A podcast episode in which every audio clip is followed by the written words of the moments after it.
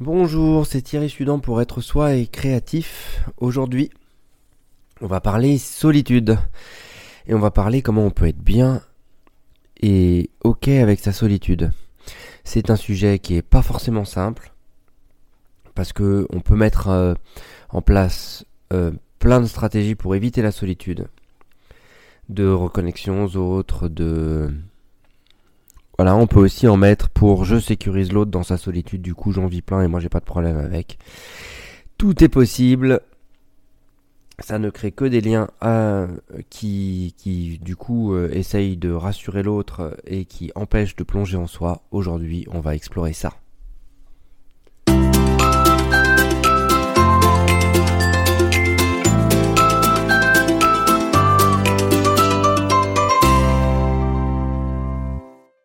Bienvenue dans mon podcast Être soi et créatif, c'est Thierry Sudan pour euh, vous parler solitude aujourd'hui et toutes les stratégies qui peuvent, euh, qui peuvent être posées ici pour éviter la solitude. Et donc c'est une vraie invitation à regarder chez vous qu'est-ce que vous faites pour vous empêcher de faire les choses seul ou pour d'avancer seul ou qu'est-ce que vous faites pour maintenir tout pour faire les choses seul et pas les faire avec les autres? Dans les deux cas, on va être dans la dépendance. Par exemple, euh, l'idée et ce, qui, ce que je souhaiterais vraiment essayer de faire, euh, euh, voilà, vous transmettre dans ce podcast aujourd'hui, c'est il y a trois niveaux. Il y a un niveau dépendant où j'ai un problème avec la solitude, soit je me dis je fais que les choses seul et j'ai pas de problème auquel cas je vois pas que j'ai un problème avec, mais je pose quelque chose d'adulte qui qui euh, vient inhiber le côté enfant qui, qui n'aime pas la solitude et qui l'a très mal vécu, ou je me dis je supporte pas la solitude et je vais coller aux autres pour rester avec eux, pour surtout pas me retrouver seul. Dans les deux cas, on crée un phénomène de dépendance. Pourquoi? Parce que le premier qui pense être indépendant en étant seul en fait, il ne va pas avoir toutes ses dépendances et donc il va être ramené à elle tout le temps dès qu'il va se mettre en lien avec les autres. Et euh, et puis on n'est peut-être pas sur Terre pour vivre une vie d'ermite. Le, humain, euh, c'est aussi d'être au contact du social et euh, et du contact avec les autres. C'est animal en fait ça. Et donc pour en revenir à, l'autre type, celui qui va l'autre type de personne, celui, ou celle qui, va euh, fuir sa solitude et se connecter tout le temps aux autres pour rester avec ou pour euh, combler avoir plein de gens autour pour surtout ne pas ressentir cette douleur-là d'être seul. Dans les deux cas, ça fait de la dépendance. Ok, on est d'accord, on est sur de la dépendance à l'autre. Euh, soit c'est un choix et un choix de ne pas avoir toutes ces dépendances qui ça nous ramène dedans à chaque fois qu'on va vers les autres, soit c'est un choix, mais dans les deux cas, ce sont des choix subis en fait. C'est subi en fonction de la dépendance. Ok? Donc l'idée, c'est de vous, vous, amener à, essayer de, de faire évoluer ça vers de l'indépendance d'abord. C'est qu'est-ce que ça fait si je suis indépendant? Et si Effectivement, quand je me dis indépendant, euh, j'ai toujours mes références sur, sur la dépendance. Je suis indépendant, je veux plus être dépendant. Ok, donc si je veux plus être dépendant, mon seul point de référence c'est ça, c'est être dépendant. Moi, je veux être indépendant, je veux montrer que je suis indépendant. Ok, super. Donc on va pouvoir construire l'indépendance là-dessus sur euh, ce qui était dépendant au départ. Euh, quand, quand, quand la, personne euh, posait je suis seul, c'est ok que je sois seul, etc. si elle le fait dans un choix conscient, elle, va, elle peut ne pas voir ses, ses dépendances. C'est un premier pas vers l'indépendance. Mais le deuxième pas, ça va être éventuellement pour cette personne-là d'aller rencontrer ses émotions pour faire en sorte d'aller rencontrer après toutes ces parts dépendantes qu'elle se refusait de voir. Dans le deuxième cas, quand on se connecte tout le temps aux autres et qu'on veut pas voir sa, solitude à soi, le premier cas, ça va être d'essayer de ralentir le mouvement et de voir qu'en fait, cette connexion aux autres tout le temps à l'extérieur, c'est ce qu'on n'ose pas faire à l'intérieur. On n'ose pas avoir cette connexion à l'intérieur pour aller rencontrer les parts qui sont en nous. Et ce qui pourrait porter de la solitude et demander à l'autre d'être seul. Bon, notamment. Ok? Mais déjà, essayez de. La méditation, ça va vous aider à ça, à avoir votre focus à l'intérieur.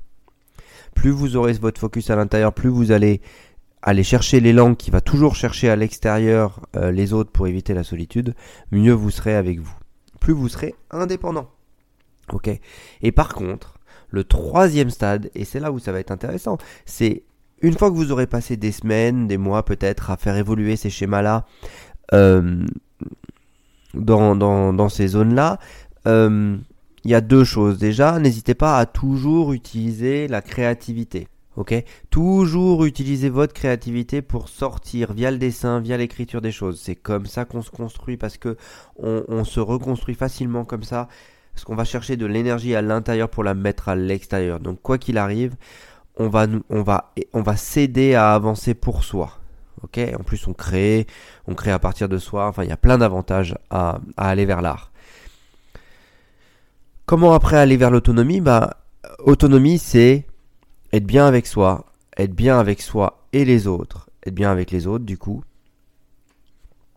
Et là, être dans un choix qui soit choisi, pas subi. Et du coup, quand on est dans un choix choisi et qu'on est autonome, ben on peut choisir si on veut être avec l'autre, avec, euh, avec, euh, avec soi, ou les deux. Il n'y a pas, y a, pas de, polarité de je suis seul ou je, enfin, euh, je suis qu'avec les autres. Il n'y a plus cette polarité-là qu'on pouvait aller retrouver en, plus tôt dès qu'on était dans la dépendance et dès qu'on essayait d'aller vers l'indépendance. vers l'autonomie, il n'y a plus ça. Il y a soit je fais les choses seul, soit je fais les choses avec plusieurs, mais c'est fluide en fonction du chemin. ok? Et quand on arrive à ça, eh ben ça veut dire aussi qu'on a une certaine maturité dans ses envies. Pourquoi? Parce que quand on est dépendant, on a des envies. Ok? Si on s'autorise ces envies, on commence à devenir indépendant. Si on s'interdit ces envies et qu'on se colle sur les envies de l'autre, eh ben on reste dépendant, on reste dans un lien toxique. On pourrait parler des liens de couple, par exemple, qui peuvent paraître un peu bizarres à cet endroit-là. Si on revient à nos deux différents personnages que j'essaye d'accompagner jusqu'à l'autonomie, dans l'autonomie, vous allez pouvoir avoir cette fluidité, comme je disais, entre être avec soi être avec les autres. Mais donc, sur les envies, ça veut dire j'ai des envies, j'ai envie de les vivre, je les vis. Ok? Ça reste après de la. Euh, de. Quelles sont les envies Dans quel cadre? Est-ce que j'ai un cadre euh, familial qui m'interdisait tout et, euh, et, du coup, mon envie n'était pas autorisée là-dedans? Si je voulais toujours faire du vélo ou toujours faire du piano et que on m'a toujours interdit ça, peut-être que un moment, euh, le côté dépendant, il reste sur la loyauté et l'interdit. Le côté indépendant, il va faire je suis rebelle, on m'a toujours interdit, je vais le faire parce que ok, c'est moteur, c'est pas grave, c'est ok, vous avez le droit d'être rebelle à cet endroit-là. Et le côté autonome, c'est il se sera affranchi euh, de ce côté rebelle et de ce côté dépendant qui leur qui, qui, leur, qui aura posé l'interdit pour justement faire des choix en fonction de ce qui est présent pour lui dans le moment. Ok? Est-ce que vous avez compris le mouvement? Ce mouvement-là, vous allez pouvoir le retrouver avec plein de choses.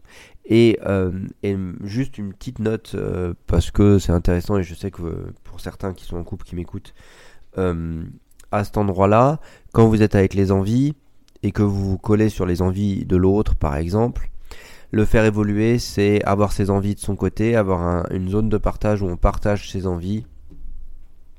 Et l'autre peut choisir oui ou non s'il veut partager avec nous. Mais sur des choses déjà vécues, euh, qu'on a envie de partager. Et, là, c'est correct. Parce que sinon, on va demander à l'autre de nous sécuriser par peur pour vivre l'envie. Et, et, euh, du coup, c'est pas c'est pas une envie qui passionne. Hein. Quand vous avez quelqu'un qui est passionné par une envie, c'est attirant. Quand vous avez quelqu'un qui a peur euh, d'aller vers une envie, soit vous faites papa maman pour lui et puis vous l'aidez, soit soit lui il va se faire accompagner ou où il va se faire, bah, que ce soit accompagné soit par un professionnel. Euh, voilà, moi j'ai mes, mes accompagnements aussi, mais l'idée Et si vous souhaitez, il y a l'appel stratégique avec grand plaisir, on pourra parler de ce qui se passe. Mais ou ça peut être aussi dans un club de sport. Il y a des gens qui ont vraiment une belle pédagogie avec des avec une voilà une fluidité qui permettra de dépasser ça.